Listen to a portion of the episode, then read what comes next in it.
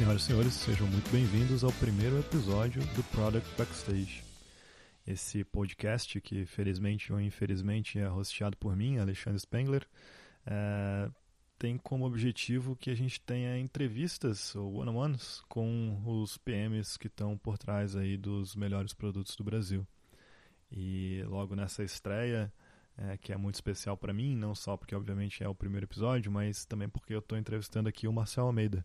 É, o Marcel, que hoje é PM aqui no Lab de Inovação da Cato, é, mas também é uma das figuras aí mais importantes e influentes da comunidade de produto brasileira. E, e hoje o papo vai ser com ele.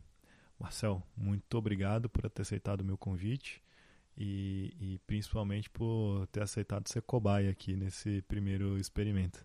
Legal, legal. O prazer é meu. Super feliz de finalmente ver um primeiro podcast de produto no Brasil. É sensacional, muito bom. Muito obrigado, cara. Cara, para a gente começar a, a, esquentar a nossa conversa aqui, queria que tu contasse um pouquinho da tua trajetória. É, o que, que tu está fazendo hoje e como é que tu chegou até aqui. Legal. Cara, eu, eu, vou tentar resumir bastante, porque só depois de muito tempo, como o Steve Jobs fala, né, você consegue conectar os pontos, eu consegui ver como eu cheguei aqui e muitas vezes eu achava que era sem querer. Claro, teve um pouco de sorte, mas também teve um pouco de dedicação e, enfim. Então, assim, putz, desde o colégio, acho que desde os 12 anos, mas ou até antes disso, eu fazia site. Então, fazia site, ia lá, mexia no wall site, skit.net, enfim, HPG, uns negócios lá antigos, e fazia também por fora. E com isso eu fui fazendo vários, vários sites, todos deram muito errado. E, eu, e aí eu cheguei a ter um site de pirataria. E sim, tive, eu não vou falar os outros, mas eu vou falar só do de pirataria. Muito saudável. É, tive um site de pirataria e na época a gente, cara, tava bombando, era muito grande o site. Aí, obviamente, os, os servidores se tornaram mais eficientes em pegar a pirataria e tiraram a gente de lá e derrubaram, né, nossos... Tinha tudo pirata, tinha jogo, tinha filme, uma série de coisas. É, só que aí depois eu fiz um hackzinho, um mó besta, que era ok, eu, eu mudo o nome do arquivo para .jpg, zipo, e aí coloco lá. E funcionou por mais um ano, e depois derrubaram de novo. Eu falei, putz, não dá mais. Esse site virou um blog, eu tinha 15 anos. Esse site virou um blog de tudo, tinha uma série de coisas lá. E, e aí eu comecei a aprender muito sobre SEO mesmo, para melhorar esse próprio site. Fiz vários cursos e tal, e tive um grande apoio da família também para me ajudar com esses cursos. Por isso que eu digo que não é só sorte e tudo a, a parte da família é sorte, mas tem um pouco da dedicação, enfim, tem uma série de fatores. Claro. É, e aí a gente conseguiu ranquear muito bem em SEO, e aí o nome do site era o mesmo nome de um e-commerce. E esse e-commerce nunca era ranqueado nas primeiras 10 páginas do Google, era só o meu blog cheio de besteira. e aí esse e-commerce comprou o site. É, eu tinha 15 anos, cara, foi, foi nossa, uau. E logo depois, assim, eles mataram o site, foi óbvio, mas foi mim, foda-se, né? Tudo bem, não tinha nenhum problema. Fez o primeiro exit com 15 é, anos. É, um exit. Então. Não, não foi exit. Foi uma graninha, mas foi legal, foi divertido. E aí, depois disso, eu fiz várias outras coisas que não deram muito certo, exceto uma. Eu tive um blog de meme. É, essa, esse blog de meme deu muito certo.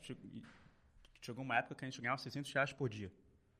Era eu e um outro cara, a gente fazia, tipo, eu tava na faculdade, a gente fazia meme e era gigante. Pô, incrível. E vocês vendiam meme? Não, a gente, cara, a gente fazia meme, botava no blog, divulgava no Facebook e tinha muito acesso ao blog. E aí a gente ganhava com ads. Então a gente tinha o Lomadib, o Box, não existia o Box na época, e Google Ads, Google AdSense, a gente ganhava uma grana aí. É, e eles faziam uns hacks, né, também. Black, black hat total. Então você tinha o botão de like do Facebook, do post, só que a gente colocava o botão, era um iframe do botão de like da página do Facebook. Então as pessoas achavam que estavam curtindo o, o post, elas estavam curtindo a página, e elas ficavam como seguidores da página, e a gente aumentava o nosso reach pra caramba. Então a gente cresceu muito, assim, surreal. É, Black Hat, mas enfim. Isso tem já mais de 10 anos. É, e aí tive outras iniciativas que não deram muito certo. Uma delas é, chamava Aplicativo do Dia. Então alguém já deve ter usado. Não era o meu, não era o meu, é, o nosso era uma cópia. A gente foi completamente errado. A gente foi para o segmento web para o cara poder baixar app, a gente não conseguia fazer parceria porque a ideia era dar um aplicativo premium de graça por dia, era, não tinha atração nenhuma, enquanto tinha um tal de app day, que era o que a gente estava copiando, que era um app que você baixava de fato, ele dava um push e fazia mais sentido. Enfim, essa é uma outra sequência de coisas que não deram certo. E eu não sabia o que era produto. Chegando na resposta, desculpa, se demorei muito, mas chegando na resposta, eu não sabia o que era produto, simplesmente fazia coisas digitais e queria ver o negócio crescendo. E aí, por uma oportunidade de um, um amigo ter falado, cara, vem para São Paulo, pra eu morava em Belém, né? Ele falou, vem para São Paulo, que eu acho que tem umas vagas aqui legais para ti. E eu, eu, ia fazer mestrado. E aí ele falou, cara, não faz isso, não tem nada a ver contigo. Mas era o que as pessoas de Belém recomendam você fazer. Tu nasceu em Belém? Nasci em Belém, é. Então as pessoas de Belém falam, cara, se forma, faz mestrado e tal, faz um concurso para ser professor na faculdade e é isso. Ou faz um concurso para ser concursado em Belém. Esse é o destino de 90% ou mais das pessoas de Belém. E aí eu falei, putz, tá bom, então vou aí. Aí eu vim, em uma semana consegui uma entrevista no Exitaxi, me ligaram no dia seguinte, falou, cara, vem trabalhar aqui, seu cara de produto muito bom. Eu falei, obviamente que eu não falei, não sei o que é isso, mas eu falei, beleza, eu vou. E na época eu vim, é, eles me entrevistaram para uma vaga de analista de negócio e, e, eu virei produto. Mas porque eles acharam que eu tinha um perfil. Nossa, tu tem super perfil, tu já criou vários produtos, vai lá. E beleza, então bora. Então foi assim, eu caí de paraquedas, então já, e aí hoje eu conecto, eu falo, cara, eu, sei, eu, sei, eu sempre soube fazer produto, só que eu não tinha teoria, e com a teoria, quando eu entrei no mercado de trabalho, eu realmente consegui aprimorar minha, minhas habilidades. Muito legal, cara. Uh e, e, depois da Easy, tu passou por outras, outras empresas como PM também? Sim, sim, passei. É, é, na Easy eu cuidei do produto B2B, que era o Easy Tax Corporate. Aí depois eu cuidei um, um certo período do app do motorista, que a gente na época nem tinha cobrança de... Hoje você sai do carro e não, não fala nada. Antes você tinha que confirmar, colocar um PIN, um código, era mó complexo. Aí eu, eu, eu cuidei do produto que tirava essa complexidade e deixava realmente automático. Depois disso eu fui empreender, então, montei uma startup chamada Grana, junto com meu sócio, que era uma espécie de bolsa para finanças pessoais. E a gente, putz, conseguiu 100 mil usuários, a gente tinha muita atração, mas a gente não conseguia monetizar. A gente não conseguiu levantar dinheiro, então eu, eu acabei saindo, ele seguiu por mais um tempo, mas morreu já a startup. Depois eu fui para o Viva Real, lá eu cuidei de muitos produtos, cuidei de produtos, eu entrei como ferramenta interna, depois eu mudei para um produto chamado Virtual City, no qual a gente mapeava o mercado imobiliário, fazia um negócio com dados. A gente até lançou uma feature que hoje é até bastante usada por muita gente, que é a página de condomínio. Então você consegue ver o preço de todos os imóveis que, daquele prédio que estão à venda ou estão para ser alugados, você consegue comparar. Bem legal. Essa é uma das features que mais me orgulho de ter lançado. É, e depois eu cuidei do website do Vivo Real. Então lá eu aprendi a fazer muita otimização de teste AB. É, é, não consigo nem dizer muito, porque foi realmente um nível bem hard de teste AB, bem aprofundado. A gente saiu com vários cases legais de lá, tanto de insucesso quanto de sucesso. Os aprendizados de SEO lá do teu site de... de não de... ajudaram tanto não, cara. Eu, eu, diria até que eu, estou super atualizado em SEO, sendo bem sincero. Eu sei, obviamente, o básico, putz, meta tags, as keywords, eu sei como organizar, mas tem tanta coisa nova no algoritmo do ranking do Google que, putz, eu não eu não estou atualizado, não, não fiquei me atualizando. Eu foquei mais em. Tinha um time de growth e meu time cuidava mais de otimização é, de, de, funil mesmo, tipo do filtro, aumentar engajamento com uso de imagem, era mais nessa pegada. É, depois eu fui para a Intuit. Na Intuit eu cuidei de um produto aqui no Brasil mesmo, na parte mobile do Zero Paper, né, que, que a Intuit comprou virou QuickBooks. Mas lá eu passei pouco tempo. Eu fiquei só seis meses e eu falo isso até abertamente. Era uma, como é uma empresa muito grande, tem mais de 10 mil funcionários, eles tinham muita dependência dos Estados Unidos. E essa falta de dinâmica me deixava um pouco, putz, eu, eu tô acostumado a outros ambientes. E aí eu acabei saindo. E aí hoje eu estou na Cato, liderando o laboratório de inovação da Cato. A gente está criando um produto como se fosse uma business unit separada. Então a gente tem uma estrutura de vendas, a gente tem uma estrutura de customer success, a gente tem engenheiros tudo alocado aqui separado em outro escritório. Então para mim foi um foi bem legal porque eu consigo colocar a experiência empreendedora junto com, com o produto. Então tem sido um desafio legal. Legal. E eu acho que já falou um pouco sobre isso, mas tu nota grandes diferenças entre um papel de PM que tu teve desde a Easy, Viva Real, enfim, Intuit, Cato. É, é muito diferente esse papel de PM de, de uma empresa para outra ou, é, ou não? Tu achou que é muito parecido? Como é que tu vê isso? Cara, é muito diferente. É, e eu acho que isso tem muito a ver com a gestão da empresa também. E com o tipo de autonomia que elas dão para essas pessoas de produto. Então, no Easy Taxi, pô, mudou muito, né? O tempo que eu passei lá, a, gente, a, a, cultura de produto mesmo mudou. Então, quando a gente entrou, os, todo mundo de produto era muito mais PO, muito menos estratégico, a estratégia já vinha de cima e a gente executava.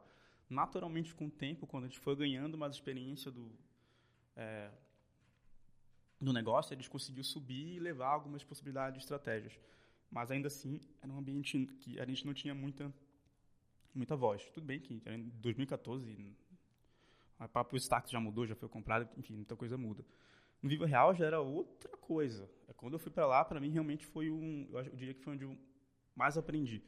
E principalmente sobre cultura e sobre como é a autonomia, como é a transparência. Lá eles tinham uma autonomia enorme em estratégia. É, inclusive, eles eram incentivados a puxar muitas coisas. E tiveram várias features. Essa de condomínio, por exemplo. Eu lembro que eu puxei. Eu falei, putz, eu tenho essa dor. E é legal quando é produto B2C, né? Uhum. Eu tenho essa dor. Muita gente tem. E, putz, vamos priorizar. Eu chamei o VP, chamei o Head, o X, chamei uma galera. Falei, pô, vamos fazer isso aqui. Bom, a gente pegou e fez. E tem tudo a ver com a estratégia da empresa, que era ajudar as pessoas a degustarem preços melhores também. É parte da, da necessidade, né? Que é ajudar elas a alugarem ou comprarem imóveis. Então, muda muito, muda muito. E eu posso dizer que hoje aqui na, na Cato meu papel nem é de PM direito. Meu papel é mais empreendedor do que produto. Eu estou até hoje é, treinando uma pessoa para ver se ela migra para de produto. Ela está no lab, estou treinando ela. Porque o que eu menos faço é papel de produto. Hoje eu faço, putz, eu tenho que fazer relatório financeiro todo mês, porque a gente é, tem custos diferentes aqui. Eu tenho que fazer um ano a ano com engenheiro, com pessoa de vendas, com customer success, com recrutamento, que, que de PM não faz. PM não gerencia ninguém.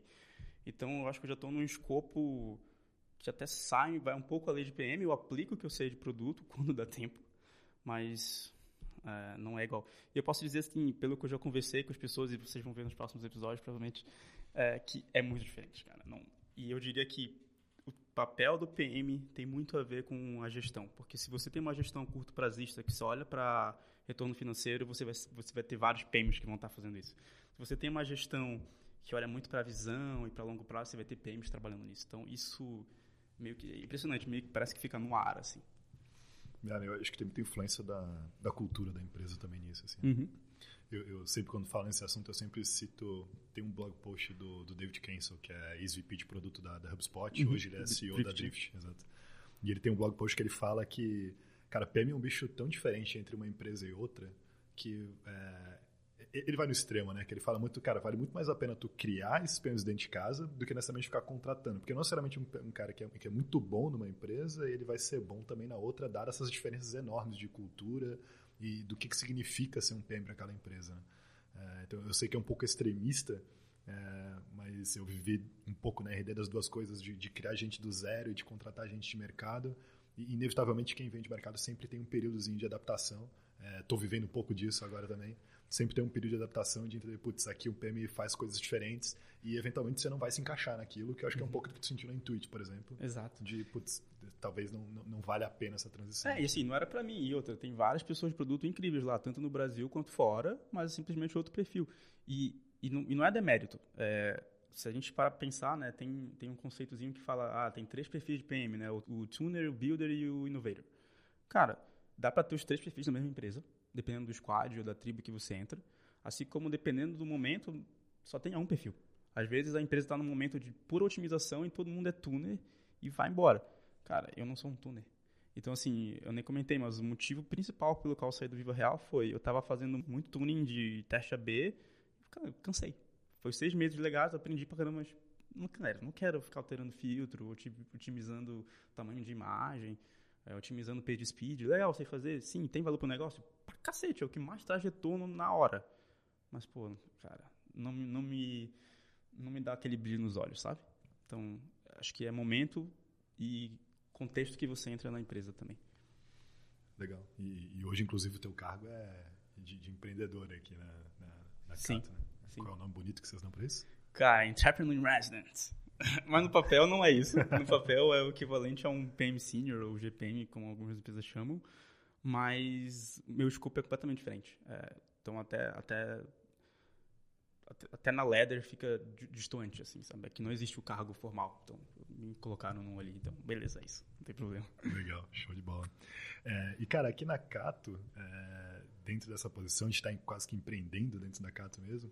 Eu imagino que tu, tu lide muito com, com Product Market Fit, assim, né? É, e, e, se isso for verdade, é, que aprendizados que tu tirou disso, o que que tu acha que tu pode passar aí para o pessoal que está escutando a gente de, de aprendizado mesmo de, de, de, Product Market Fit?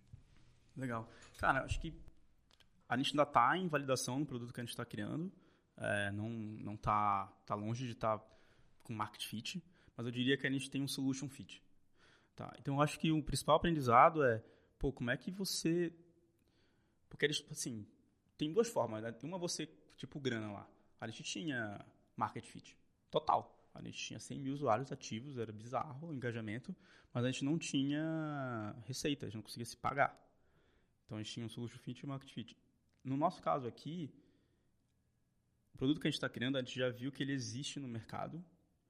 Ele muitas, existem muitas empresas, só que a gente quer fazer com uma abordagem diferente. Então a gente teve que testar a solução mesmo, com muito detalhe. Porque, ok, como é que a gente vai se diferenciar criando essa solução? E aí nessa hora de definir é, como você testa a solução, que é o mais crítico, para você não passar seis meses desenvolvendo. Então até, acho que até três meses atrás aqui, a gente tinha um dev só. Que era basicamente eu, um dev e um X, aí a gente botou um, uma pessoa de sales para dar um gás mas era a gente fazendo discovery. Então, se você pensar, é um, é um squad mínimo fazendo discovery. Então, a gente fazia o quê? Entrevista com, com cliente, né, o produto B2B. A gente fazia validação de protótipo de papel, e eu acho que isso é um puta diferencial. E para mim, assim, não foi um aprendizado que eu já... É, acho que isso foi um dos grandes aprendizados, que assim, muita gente fala de validação como só prototipagem e entrevista. Ah, você valida fazendo prototipagem e entrevista. Cara, tem um tipo de validação que as pessoas falam pouco, que é com código. E e às vezes é um código super dummy que o cara faz em uma hora. Ou até você, PM, dependendo se você conhece muita coisa, você faz em uma hora também. Então, você pode integrar com Zapier, alguma Google Sheets, enfim, tem mil formas de você validar com código, com tecnologia, e não é só entrevista e só prototipagem. Então, eu diria que a, a principal lição é tente pensar em como validar da forma mais eficiente possível, independente qual ferramenta você usa, se é tecnologia, se é prototipagem ou se é entrevista. É mais eficiente. Pô, talvez durar quatro dias a mais para validar, vale a pena, porque você vai ter mais confiança.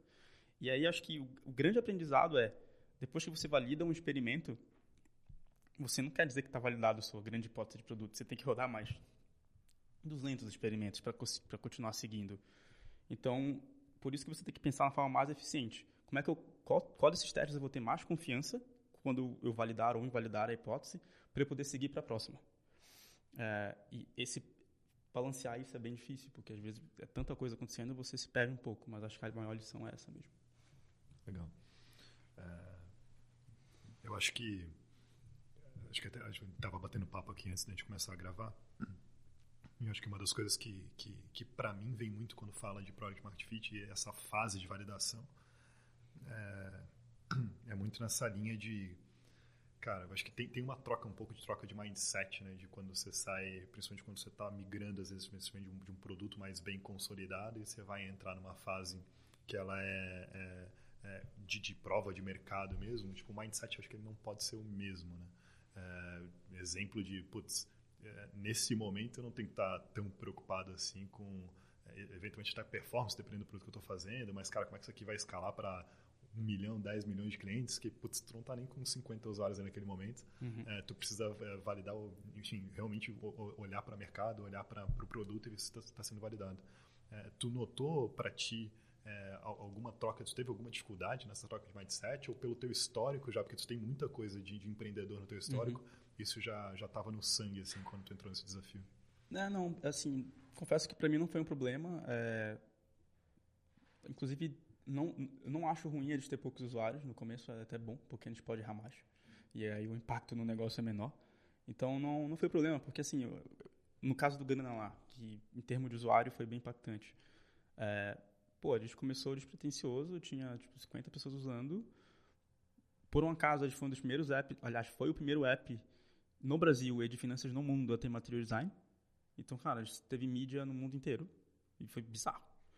Então, isso, isso, na verdade, atrapalhou a gente. Porque aí a gente entrou em uma série de, de coisas. Tipo, colocou um salto alto de que a gente era fadão. A gente. É, putz.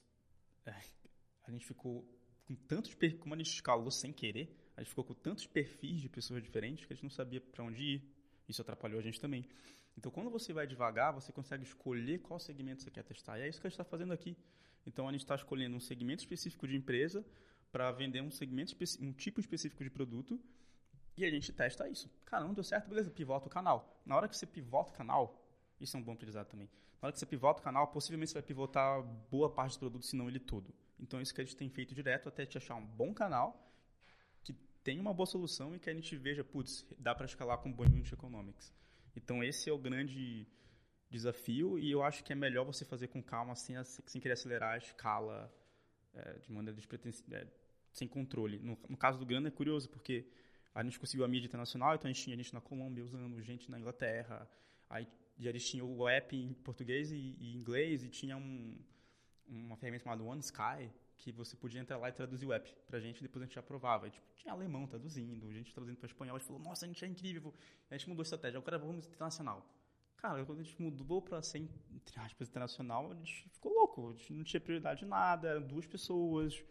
Então, assim, o máximo possível, se você puder segurar a escala, se for B2B é mais fácil.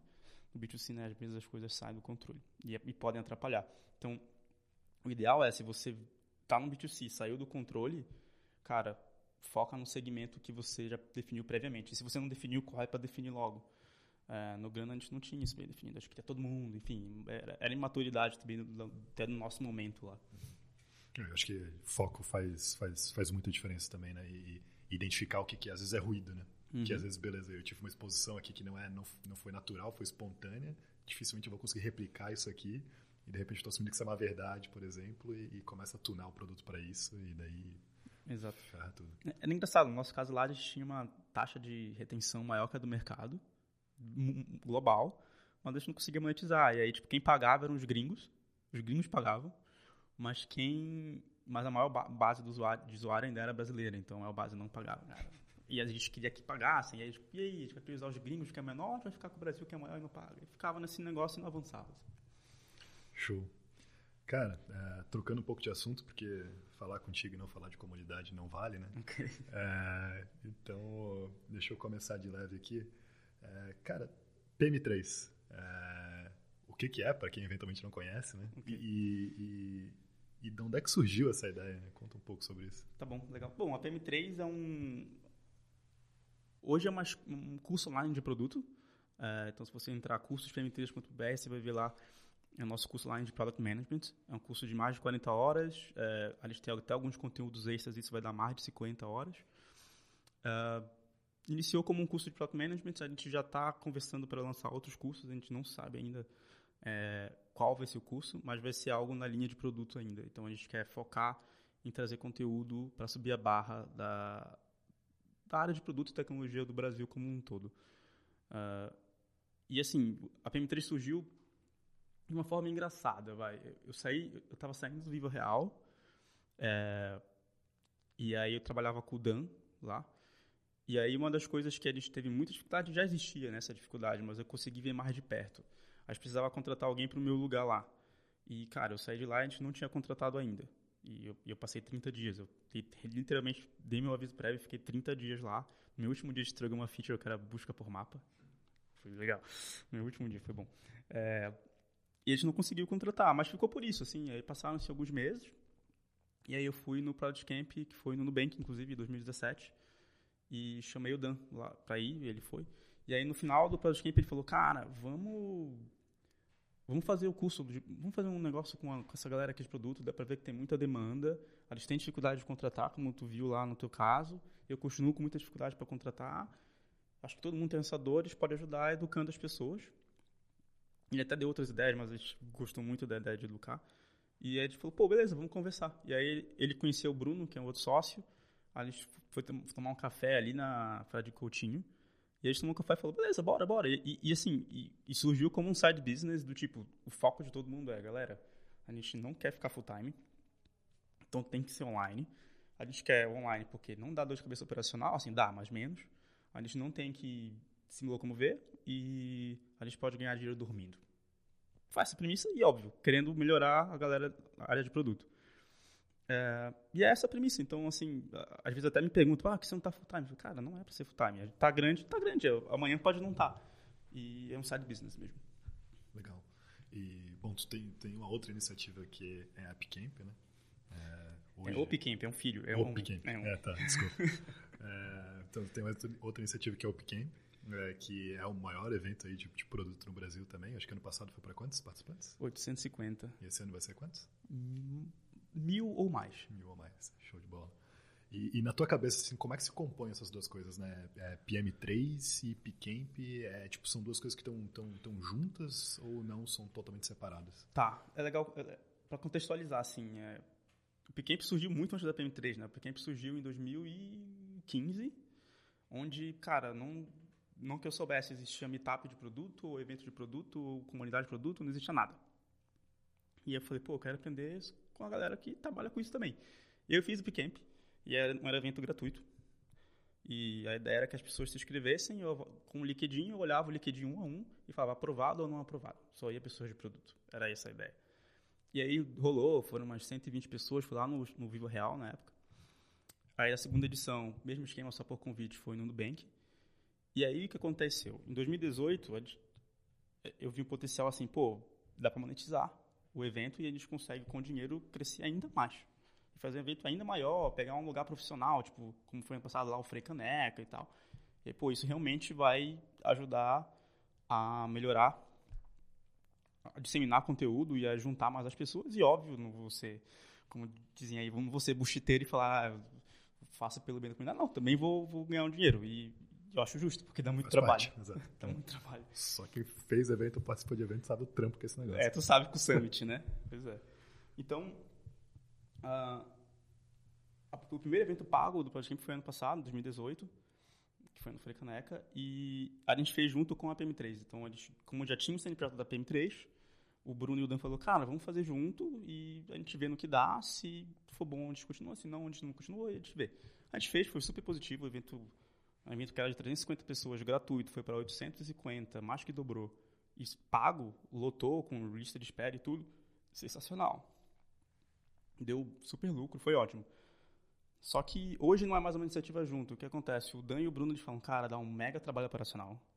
É, é, offline, que foge da nossa premissa inicial, que não queremos ter trabalho operacional, queremos ficar tranquilos. Então a gente não quer. E aí, então, hoje, isso, hoje é um, uma nova, outra empresa, um outro CNPJ, eu chamei o Farinazo é, para ser um dos sócios, então sou eu e ele, e a gente está tocando o camping. É, e a ideia é basicamente a mesma, a gente quer como agora a gente tem um pouco de caixa, então a gente está trazendo palestrantes internacionais como a Melissa Perry, a gente está trazendo a Natália Assan do Booking, a gente está trazendo a, a Cassie do Mixpanel. É, então a gente está trazendo, possivelmente talvez ainda dê tempo de trazer mais alguém, então a gente está trazendo pessoas internacionais para também subir a barra e não ficar só a troca entre os brasileiros. Então, no final das contas, respondendo enfim a tua pergunta é, sim, se conecta com a PM3, porque a missão talvez porque eu tô lá, né? A missão seja querer subir a barra da área de produto e tecnologia, mas são de maneiras diferentes com empresas e sócios diferentes. A Cassie foi furo exclusivo aqui ou já tinha saído antes? É, furo exclusivo. É, mas quando vocês estiverem ouvindo já vai ter saído. Show. É, legal, cara. E, e e qual, foi, qual é a tua visão assim, da importância é, de um PM em participar de comunidade, assim, estar tá participando de evento, em estar tá junto com a comunidade de alguma forma? Cara, acho que eu, eu diria que nem é só para PM, eu diria para qualquer área que você seja, né? Marketing, vendas, independente de qual você esteja trabalhando hoje. É super importante, porque primeiro, você aprende muito com a galera. Então, assim, você também ensina, é, porque você já pode ter passado pelo mesmo problema. Então, eu diria que boa parte da minha evolução como profissional foi eu iniciar essa troca né, no, é, em São Paulo, no Brasil, e depois começar a participar. É, e eu via que as pessoas estavam com sede disso, querendo ir, trocar, e discutir, debater, e saber o que era certo, o que era errado, o que tinha funcionado, o que não tinha funcionado, e eu também queria.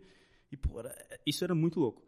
Então, eu diria que você que quer ou entrar na área de produto, ou, ou aprofundar mais na área de produto, cara, vai se conectar com as pessoas de produto. Tá cheio de meetup aí, tá cheio de evento, tá cheio de curso. Vai lá e se conecta. É extremamente importante.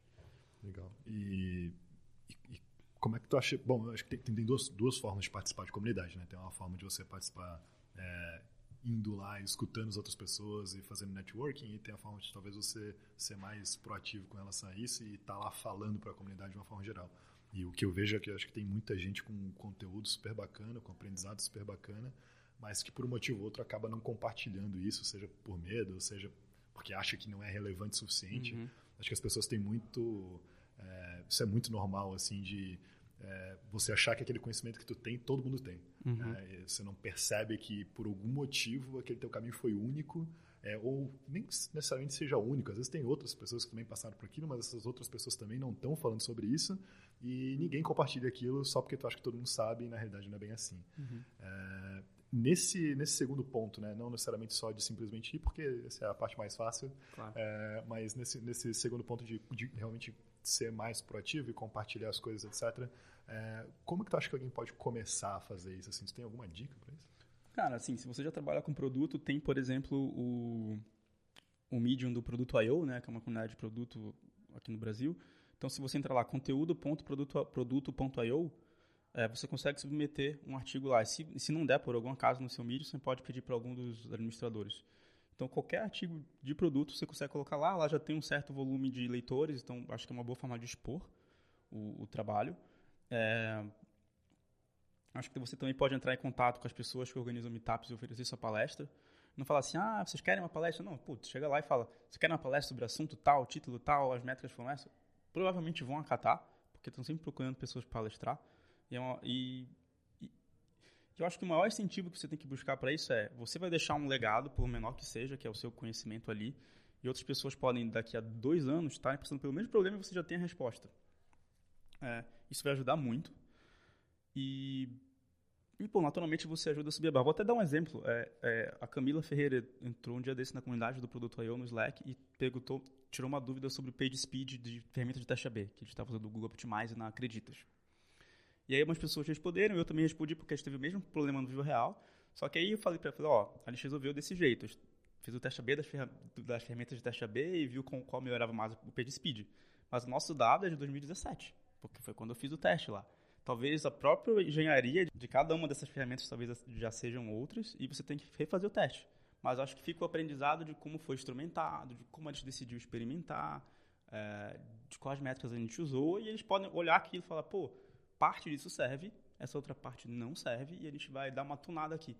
E eles podiam também compartilhar. Ó, oh, nossos resultados foram esses, e aí mais pessoas podem ver também, porque esse problema é clássico. Qualquer produto B2C de alto acesso, você vai ter problema de page speed, principalmente com ferramenta de teste AB. Então é bem importante e você começa a. Acho que outro, outro, uma outra soma para isso é você começa a ter um networking legal. As pessoas começam a ver, pô, aquele cara que sabe sobre o assunto tal, as pessoas procuram para pedir ajuda. Então é, é bacana essa troca. É, eu acho que é um. Eu, eu, já falei isso algumas vezes também, mas eu acho que é uma. É, normalmente esse aprendizado que tu está tendo, essas experiências que tu está tendo, elas vão formando é, esses pontos fortes assim, né, de conhecimento que tu adquiriu, de experiências que tu teve no passado e, e que normalmente estão muito linkados com coisas que tu naturalmente faz bem também e por algum motivo ou por sorte ou, por sorte, dependendo do problema por azar, tu caiu naquilo e acabou trabalhando com, essa, com, com esse conhecimento, adquirindo isso e, e, lapidando essas habilidades também. Eu acho que é uma forma até de, de autoconhecimento, de saber, putz, quais são as coisas que eu sei, é, quais são as coisas que, eu, que, que, que, são meio que únicas em mim e é uma forma de expor isso para a comunidade de uma forma geral. Então, acho um negócio super bacana. Sim, sim. É, e, cara, bom, acho que, bom, vamos lá. É, Picamp, é, Product Starter agora mais recentemente. É, tem Product Starter, que é um filho do Picamp. Que é um filho do Picamp. Já, já vou, então. É, verdade. Muito bom. É, PM3. é, e, e, e, putz, nesse meio, nesse, nesse, nesse caminho todo aí, com certeza, assim, tu participou muito tanto da evolução da comunidade como um todo, como tu viu a evolução dos PMs é, uhum. aqui, o que a gente tem no mercado brasileiro, a evolução dos Product Managers como um todo também. Uhum. E, e, qual que tu vê hoje que ainda é a nossa maior dificuldade, o nosso maior defeito, digamos assim, como, como, como PM? E, e, e, e, como é que tu vê essa evolução? Assim, né? O que, que tu vê que mudou é, no, no, nos PMs em si, não na comunidade nesse momento, mas é, na maturidade dos Product Managers? Tá. Bom, acho que na maturidade dos Product Managers a gente definitivamente evoluiu é, desde o comecinho lá da comunidade, né, do, eu, eu, quando, quando eu fiz os eventos, eu achei que não tinha nada, né? Talvez até existisse uma outra coisa, mas não era bem disseminado. Então, eu diria que ali, quando começou a surgir mais, a emergir mais, os eventos de produto, evoluiu muito. É, eu acho que hoje a gente tem muito mais cases compartilhados, apesar de ainda, a gente ainda poder ter mais, a gente já tem vários que são compartilhados. E as pessoas conseguem trocar entre brasileiros e ver cases do Brasil. O próprio PM3 tem muito case do Brasil. É, então, eu acho que conforme a gente começa a mostrar. E é engraçado, porque a gente está começando a mostrar cada vez mais o valor um, da área de produto, o valor de um product manager. Se a gente olha para 2014, 2015, as áreas de produto é, beleza, tem cara de produto ali. Agora não, os nossos salários como PMs ou GPMs, etc., estão muito mais altos. É, é uma profissão que está super difícil de contratar, é super difícil achar pessoas, então as empresas sabem o valor que tem. Algumas até sabem que tem valor, mas não sabem como contratar e como colocar a pessoa, o PM na empresa. Mas acho que está muito claro pelo resultado que a gente traz de negócio, seja estratégico, seja de otimização financeira como um, um tuner, é, que a gente tem muito valor. É, eu diria que assim, eu diria que quando a gente fala ah, os product managers de produto, são a deficiência no Brasil? Eu acho que talvez essa pergunta seja deficiência, assim. É, porque eu acho que a gente tem o mesmo problema que todos no, no mundo inteiro. É, cansei de eventos lá fora, cansei de ver palestras lá fora, benchmark, cases, e, cara, as dúvidas são as mesmas. No fórum, as dúvidas também são as mesmas. É, em podcast, que tem muito lá de produto, os debates são iguais. Então, assim, eu não acho que a gente está nem um pouco longe. Eu acho que a gente tem um pouco de síndrome de vira-lata. A gente é brasileiro, a gente não entende, cara, a gente, é muito difícil fazer produto no Brasil. É, tem várias peculiaridades. Então, acho que a gente sim, é, nós somos bons product managers e a gente poderia até compartilhar mais com a comunidade do exterior. Tudo bem, tem a barreira da linguagem, mas, pô, quem puder falar inglês e quem sabe escrever em inglês, devia compartilhar mais. A gente tem muita coisa para compartilhar. Legal. Eu acho que é, é, quando estava na RD ainda, com, com recorrência a gente mandava gente para ir para o Vale e participar do, principalmente do Mind the Product e alguns outros eventos que tinham no Vale. Agora, recentemente, o Pedro, da, do Nubank, é, foi por Vale também para o Mind the Product. E, e, sempre quando a galera voltava, eu sempre perguntava o que, que trouxe aprendizado. No caso da RD, a gente fazia sempre um documento para trazer aprendizado, uma, uma, uma, uma, palestra interna, algo nessa linha. E com o Pedro eu troquei uma ideia e o sentimento é sempre o mesmo, assim, né? De tipo, cara, não mudou muita coisa. É, o que a galera está compartilhando lá é muito do que a gente já está vivendo ou compartilhando aqui também. É, então, às vezes, a gente tem um pouco desse desse, dessa síndrome de, vira, de vira-lata, assim, de achar que aqui as coisas são muito diferentes. Uhum. Mas no final das contas, principalmente quando você está falando, obviamente, se eu posso pegar uma empresa bem menos madura aqui no Brasil, é óbvio que vai ter diferença. Como tem diferença para as empresas mais maduras e menos maduras no Brasil também. Uhum. Mas quando eu estou falando de, de, de, de, empresa top aqui no Brasil ou no Vale, é muito parecido. Assim. É, questão de maturidade de produto, o que, que a galera está fazendo, problemas são muito similares. Eu acho que o que faz diferença que é muito parecido com, com o cenário de empreendedorismo, é o Ciclos. Né? É, que a galera Sim. lá já fez isso várias e várias vezes. E, e, e, você tem vários exemplos de pessoas que estão lá há 20 anos trabalhando com produto. E, enfim, isso que eu acho que faz muita diferença são é, as pessoas pela experiência que elas têm, mas não que tenham acesso a informação muito diferente ou que os problemas sejam muito diferentes. Assim. É, eu diria nem só os ciclos, mas o volume também, né? Eles têm, para uma empresa que a gente tem aqui, top fazendo um bom trabalho em produto ou qualquer outra área, eles têm 100, 200, mil empresas. Então, acho que o volume de cases deles é muito maior também. Então, eles conseguem fazer uma troca muito superior à nossa. Então, eu diria que até por isso que a gente tem que trocar mais. Não importa, às vezes, se duvidar, tem mega cases aí de produto em empresas, é, sei lá, ONGs ou empresas mais gov, mais corp, mais enterprise, que a gente não sabe porque as pessoas simplesmente não compartilham, não estão no nosso meio. Então, acho que é, a gente tem que compartilhar mais e devem ter mais cases de produtos bons que a gente nem conhece aqui no Brasil. E, e cara, e de comunidade em si? É, como é que tu vê a, a, a, comunidade, o amadurecimento dela nesse meio período? Eu acho que está muito ligado com isso que a gente acabou de falar de Product Managers, porque os Product Managers fazem parte dessa comunidade, então uhum. não pode ser um cenário muito diferente.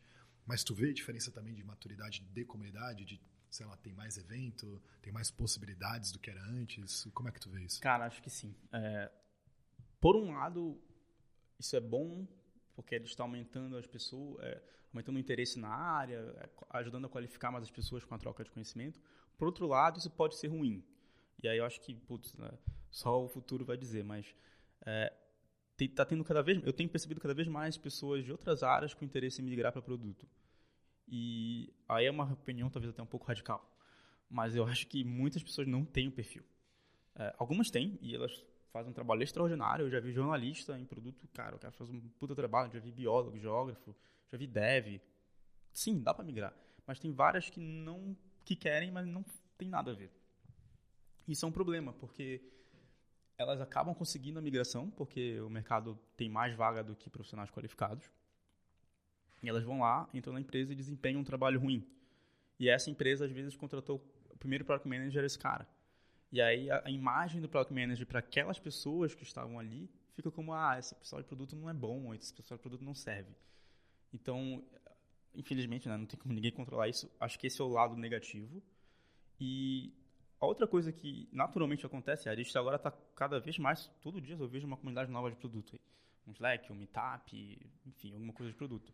O que é bom, tem cada vez mais pessoas querendo compartilhar conhecimento, mas ao mesmo tempo você começa a pulverizar a troca de conhecimento. Se você coloca, se você cria 100 mini comunidades, são 100 mini comunidades em mini bolhas que já a comunidade, a área de produto já é uma bolha. Se você cria mini comunidades, é mini bolhas. Então acho que isso também é ruim. Então acho que ainda assim é, é importante a gente compartilhar é, com o maior volume de pessoas possível, tentar sair da bolha o máximo possível. E se a gente vê pessoas que querem migrar de área, a gente tem que ajudar elas de alguma forma, nem que seja indicando um curso, indicando uma palestra para ir, indicando livros para ler, mas a gente tem que ajudar elas, porque senão elas vão acabar queimando a nossa própria profissão, que a gente não quer. Então, é legal que cresça, mas a gente tem que crescer com qualidade. Eu acho que esse é o maior risco da nossa comunidade. Já vi, não quero citar quais comunidades, mas já vi muita comunidade de outras áreas crescendo pra caramba, com vários profissionais que trocam um título no LinkedIn, dizem que são essa profissão, e a comunidade está queimada porque entra muita gente que não consegue agregar valor. E eu não gostaria de ver isso acontecendo com o produto. Acho que não acontece, porque a área de produto tende a ser pessoas um pouco mais seniors, tende a ser pessoas né, mais estratégicas também, alguns, alguns perfis até empreendedores, então acho que isso não, não deve acontecer, mas eu diria que é um, é um leve risco que a gente tem. Legal. É, no meio da tua resposta, tu falou de, putz, talvez algumas pessoas não tenham perfil para ser PM. Uhum. O que, que tu considera que é um bom perfil de PM? Tá como eu falei, né? Eu acho que tem o, o tuner, o builder e o innovator. São, eu acho que é uma boa definição esses três. E um bom perfil de prêmio para mim, ele é um cara que se encaixa em um dos três. Ah, putz, mas como é que eu vou saber qual dos três eu sou? Vale, é, como é que eu vou saber qual, qual, qual, dos três eu sou, né? Qual dos três eu fiz? Aí você vai, o Spengler pode depois compartilhar o link, você pode ler a descrição de cada um deles e você facilmente vai conseguir se encaixar. Mas a verdade é que talvez a empresa que você esteja não esteja encaixando você no certo. Ou talvez você nunca tenha testado um dos outros perfis e você está curioso. Então, acho que se você se encaixa em um dos três, é super legal, você provavelmente é um bom PM. Porém, tem coisas que, na minha opinião, diferenciam de um PM, e eu já participei de vários meetups de comunidade e as pessoas discordam de mim. Eu acho que um PM diferenciado, ele tem um certo aprofundamento na área técnica. Então, ele entende bem de arquitetura, ele se vira super bem em SQL, faz join, faz, enfim, faz tudo de nível intermediário, talvez até avançado em SQL. É, consegue se comunicar com a API pública, consegue fazer algumas integrações, nem que seja para validar uma POC, para ele não ter que tomar o tempo do engenheiro. Então, ele é um cara que ele tem que saber permear em todas as áreas. A gente fala isso né, desde os princípios, praticamente. É, é o cara que permeia em todas as áreas. E ele vê uma dificuldade, ele vai lá e resolve aquela dificuldade. Ele vê um gargalo, ele vai lá e resolve aquele gargalo. E muitas vezes a dificuldade do gargalo é tech. Então, para ele resolver, ele tem que saber tech. E qual o problema? Hoje, a maioria dos PMs que eu converso, pelo menos, eles sabem muito de business. Na área de tech, ficam vendidos. Às vezes, às vezes ele poderia até ajudar numa discussão, mas como ele não entende, ele não consegue, os devs ficam lá debatendo, debatendo, debatendo e não sai nada. Então, acho que é muito importante ele saber ponderar isso. Uh, então, eu diria que um bom PM é você tem que se encaixar um desses três perfis e você tem que ter pelo menos um, uma parte técnica razoável. É, claro que é difícil dizer quanto técnico você precisa, que de técnico você precisa saber, quanto você precisa aprofundar, eu não sei. Eu vim do background de computação, é, formei ciência da computação, e eu diria que eu vejo como um grande diferencial conseguir me comunicar com os devs. É. Então, eu diria que um bom PM é isso. Então, só para reforçar um outro ponto, é, tem um, depois eu posso te mandar o link para deixar no, no link do podcast também, tem um artigo, eu esqueci o nome dele, mas é meio que um triângulo dos PMs. É, e aí tem ele basicamente fala que o, o, o, trabalho do PM é preencher gaps.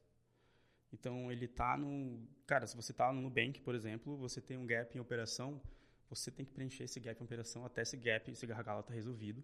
Depois você vai mudar para um outro problema em, sei lá, talvez em processos ágeis para melhorar a entrega do seu time. Enfim, você tem que saber atuar em tudo. E isso é a parte mais difícil do PM, porque você tem que ser extremamente multidisciplinar. E aí entra um outro ponto. Uh, eu acho que empreendedores tendem a ser bom, bons PMs, porque eles geralmente são multidisciplinares, eles geralmente têm boa, boa communication skills, então eles conseguem se comunicar bem, isso é extremamente importante para o PM. Eu preciso falar com stakeholder, preciso falar com dev, preciso falar com UX, preciso falar com usuário. Cara, só o que você fala de PM é macho Galvão Bueno, assim. Então, é, é, é importante. Então, eu diria, vai, resumindo em algumas habilidades. Habilidade técnica, comunicação, obviamente, negócio. Uh, e se encaixar em um desses três perfis. Legal. E, e no caso de eu não sou eu no caso eu também sou formado em, em, em eu sou formado em sistemas de formação então também é um mix de computação com administração tem uma carga muito grande fui desenvolvedor aí quase 10 anos então não é o meu caso mas uhum. para quem não tem essa, esse background técnico é, tipo, é caso perdido para ti ou como que faz para tirar esse gap na tua visão? Não, não, não acho que é caso perdido. É, eu já vi várias, várias pessoas que migraram para produto, trabalhei como pares até, como par, migraram para produto e apanhavam muito no começo do técnico. Tipo, eu lembro de uma história, não vou falar quem, mas a pessoa falou assim, ela entrou e aí estava Mongo na empresa, e aí o pessoal ficava falando do Mongo, Mongo caiu, puta, Mongo é foda. E aí a pessoa saiu, né, era o primeiro dia de emprego dela nessa empresa, ela falou, cara, coitado desse Mongo. Pô, eu nem vi ele, o pessoal fica falando mal. E ela falou de verdade, sabe? Então, assim, porra, é foda. Coitado do mundo. Então, eu acho que tem mil, não é caso perdido. Eu acho que se você é muito bom em business e você está entrando numa empresa que o seu conhecimento de business ajuda, cara, você não precisa saber o técnico. Sei lá, se você é um, vamos supor, um, um RH há 10 anos que faz recrutamento e você vai entrar como PM de uma empresa que faz recrutamento, cara, você vai tirar de letra. Então, assim, tem casos específicos. E mesmo assim, se você quiser entrar num produto que você não é o expert da área, eu diria, ou até mesmo se você for, eu diria para você fazer alguns cursos online. E, putz, tem vários cursos de desenvolvimento. Tem os próprios cursos na, na Kaelon que, que ensinam muito sobre orientação a objeto. Uh, tem, já, hoje em dia lá tem até um de orientação a objeto a, com Python, que eu diria que é uma linguagem mais acessível, mais, acessível, mais fácil de, de escrever, inclusive uh, uh, mais usada uma das mais usadas hoje, enquanto Java cai em desuso. Eu até recomendaria fazer isso. Então, pô, vai atrás. Ao invés de fazer um MBA, cara, porra, faz um, vai estudar aprofundado tecnologia. É difícil pra caramba? É difícil pra caramba, mas você vai ser um profissional extremamente diferenciado. E se você realmente aprender, você vai conseguir até fazer o seu produto sozinho. Então, eu, eu diria que começar por aí. E se você for um grande cara em business, não é caso perdido, mas você tem que ter raça para aprender o tech. É, é eu, eu, concordo bastante, assim. Eu acho que depende do nível que chega a ter um mínimo de conhecimento em, em, em tech, eu acho super importante. Acho que tem várias fontes, né? Udemy, Udacity. Também. É, uhum. A Kaelon, daí tem a Lura, que eu acho que é da própria Kaelon, mas é uma plataforma online uhum. para isso. Acho que tem várias formas de você fazer. Python também, acho que é uma, é uma linguagem super fácil de aprender, porque ela é muito. sabe ler inglês, você consegue Exato. entender o que está acontecendo ali minimamente. E também é super interessante, porque mesmo para quando a gente está falando de, de análise de dados, falou SQL, por exemplo, o Python é muito aplicável a isso também, então é um negócio bem útil para depois, por menos que tu saiba, tu já consegue usar para alguma coisa prática assim. Sim. E, e PM para mim é, é, é, é, uma pessoa que tem que ter uma capacidade de aprendizado muito grande, porque toda hora você está num contexto diferente, um, é, seja um business diferente, seja um problema diferente. Então acho que o fato de você não ser da área de tech e, e conseguir mostrar que você consegue aprender pelo menos o básico de desenvolvimento, eu acho que já é um bom indicativo também de que essa pessoa tem uma boa capacidade de aprendizado, o que é uma, uma boa soft skill para se ter como PM também. Boa, isso aí mesmo. Show? Bate-bola? Bora. É, Bate-bola são perguntinhas rápidas com respostas rápidas também. Tá.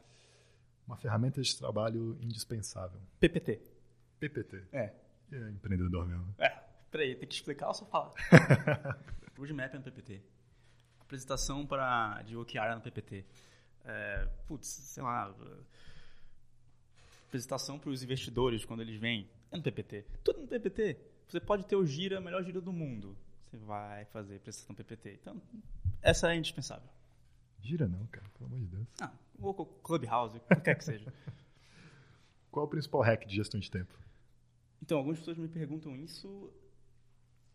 Eu não sei. Eu diria que talvez seja preencher boa parte da minha vida pessoal no trabalho. Talvez esse seja o hack. Não tenho, não explico o tempo. Legal. Ah, porque tu, pô, é, é dia a dia de, de Cato aqui, é PM3, é Appcamp, é Product Starter. É, cara. Hoje, hoje não vai ter o side project que eu tô aqui gravando contigo, mas normalmente eu iria estar esses tempos que a gente está gravando trabalhando no side project. Então é, eu não tenho noite para sair e beber uma com os amigos, eu tô fazendo outras coisas. Então é, é esse o hack. Não sei se é um hack isso. Boa sorte. É. É, o que, que você está lendo agora? Cara, eu tô lendo agora a biografia do Elon Musk. Bem legal, na verdade estou ouvindo ela. E uma que eu tô lendo, de fato, é um livro chamado Dinheiro e Vida. É, essas indas e vindas aí de empreendedor, você faz um bom, uma boa, um bom pé de meia e você tem que saber conseguir balancear. Isso envolve várias coisas, até o que eu acabei de falar. É um problema que eu tenho pensado muito sobre mim. Putz, será que eu tô workaholic? Talvez.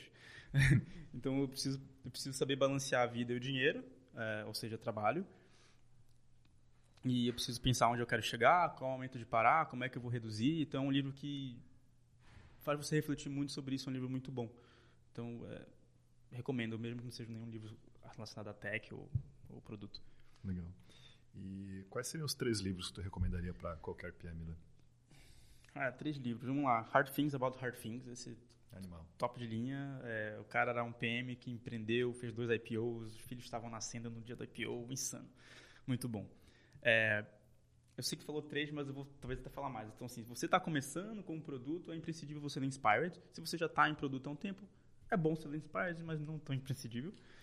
É, é, é uma bíblia, mas não tem tanta coisa nova, vai. Uhum. Uh, tem um livro que eu gosto muito, que ele se chama Products Roadmaps Relaunched.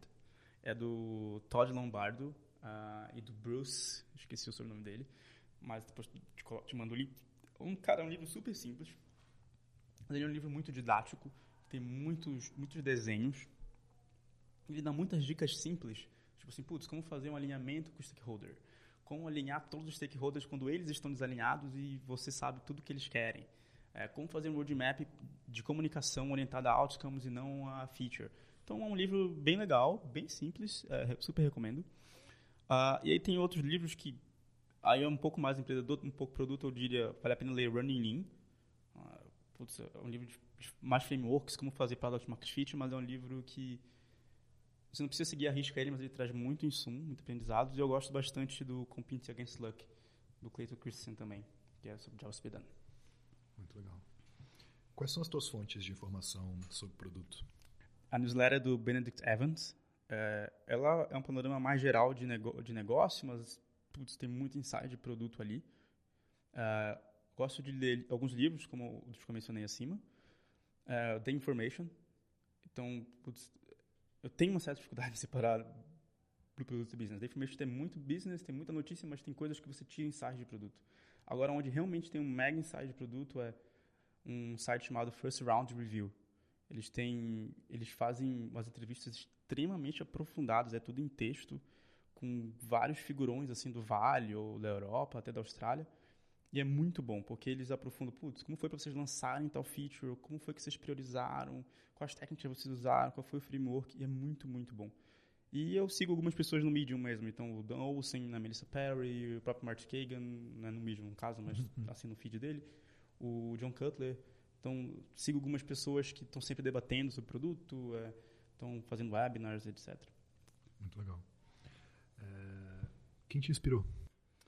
Cara, é, quem me inspirou? Olha, eu não sei se, é, se, isso é inspiração ou motivação, né? Eu diria que minha mãe, não sei nem se ela vai ouvir isso, acho que minha mãe é uma grande motivadora barra inspiradora de estudo, porque eu lembro que eu ainda morava em Belém, aí tinha aqueles projetinhos e tal, e ela sempre, ela, ela lê, acho que ainda lê revista, ela vinha umas revistas do tipo Jorge Paulo Lema, Aí ela pegava e comprava pra mim, ó, oh, lê aí, olha só esse cara, é muito bom. Então ela sempre trazia esse tipo de coisa. Aí eu lembro, lembro muito de uma matéria que era sobre a mãe do Paulo Lehmann e como ela apoiava ele. Ela pegou e mandou, tá vendo só, eu te apoio também. E realmente ela me ajudou em uma série de coisas. É, abriu várias portas para mim. É, eu cansei de vir aqui para São Paulo para fazer curso e, pô, era de Belém, era de longe. Então acho que isso isso fez um diferencial para mim. Por exemplo, inglês. Eu era moleque, eu não queria aprender inglês. Porra, inglês, um saco, não preciso disso. Cara, se eu não tivesse aprendido inglês, eu não ia conseguir meu emprego no Zitax, por exemplo. Então, eu consegui pelo inglês. Depois, ah, quem me conta me falou, cara, tava empatado com uma outra menina, mas ela não tinha inglês. Puta, olha só. Sensacional. agora, pensando em profissionais da área, eu diria que o Ben Horowitz é um, uma grande inspiração, porque ele é um, um dos poucos product managers que eu vi que teve uma mega história empreendedora. E aí, putz, eu super me inspiro nisso, eu acho que pelo perfil. É animal mesmo. E, cara, eu, eu preciso fazer essa pergunta. Açaí com peixe ou com granola? Ah, cara. Olha, com granola, mas eu não gosto de açaí. Ah. Sou um paraense fake. É, muito bom. mas muita gente come com peixe, pega o peixe e molha assim no açaí. eu experimentei quando eu fui lá. É diferente. O que é um bom PM pra ti? Ah, acho que a gente falou ali atrás disso. É, um bom PM é uma pessoa que se comunica bem é, com todas as áreas, inclusive engenharia, principalmente engenharia, eu diria. É, um, é uma pessoa que consegue linkar o que ele está fazendo agora com a estratégia de médio e longo prazo da empresa. Ah, é uma pessoa que preenche lacunas, né? Fill the gaps, da, da, do artigo que a gente vai deixar lá no, no, no, no podcast, no episódio. Então, acho que se você consegue ver, identificar gargalos e resolver eles pontualmente, seja com tecnologia ou seja só implementando um processo com planilha que seja, você já vai causar um impacto positivo na empresa. Então, você tem que simplesmente ser um, entre aspas, assim, um resolvedor de problemas. Muito bom. E o que é um bom produto para ti? Cara, um bom produto, sendo até um pouco clichê lá com o Clayton Christensen, é um produto que resolve um... que faz um bom trabalho para o que ele é contratado, né? Então, pô, se eu, contrato um... Se eu contrato barra compra um celular, um smartphone, eu quero que o touchscreen funcione minimamente bem, eu quero receber ligações. Então, é um produto que basicamente é bem pensado em por que eu criei esse produto, por que ele foi criado, para resolver qual problema e se ele resolve esse problema bem. E, obviamente, você pode expandir, né, resolver N problemas, mas a ideia é sempre resolver o problema bem. Cara, nesses anos todos, é, certamente tu, tu teve algum aprendizado que te guia, é, possivelmente até hoje. É, que aprendizado foi esse? Hum, tem uma coisa que eu já penso há uns anos assim. Tem muita coisa que eu não sei, né? seja do dia a dia, seja da vida, enfim, tem muita coisa que eu não sei. Uma coisa que me guia muito é, cara, se eu não sei, pergunta para quem sabe. É ridiculamente simples, mas eu já vi tanta gente se batendo e tentando reinventar a roda sozinho. E às vezes você cutuca um cara do lado e ou você contrata a pessoa para te ajudar a resolver. Então acho que eu não, sei, eu não quero nem falar, ah, tenho humildade, peça ajuda, porque não acho que é isso. Eu acho que às vezes é você se tocar, que você pode às vezes trocar ideia com alguém e no meio de uma conversa pode vir um insight da sua resposta. Tem um conceitozinho, né, que é o pato de borracha que os desenvolvedores usam. Então você tem um, os desenvolvedores costumam falar com algumas pessoas, só trocar uma ideia sobre o problema e às vezes ele mesmo na trocada de ideia dá a solução. Eu diria que esse para mim é o maior aprendizado. Às vezes eu chamo pessoas júniores para bater papo comigo, pessoas plenas, senior, às vezes minha mãe, não importa, mas eu quero bater um papo, jogar para elas o problema e ouvir elas. E às vezes não sai nada, mas às vezes sai algo. Então eu diria que esse é um aprendizado sensacional. Troca ideia é, e as coisas vão acontecendo. Animal, animal. Cara, muito obrigado pelo papo. Valeu. Foi um prazer ter falado contigo, conhecer um pouquinho da tua história. Obrigadão, Spengler. E se vemos nos próximos eventos aí. Fechou. Prazer ser o primeiro. Valeu. Um abraço.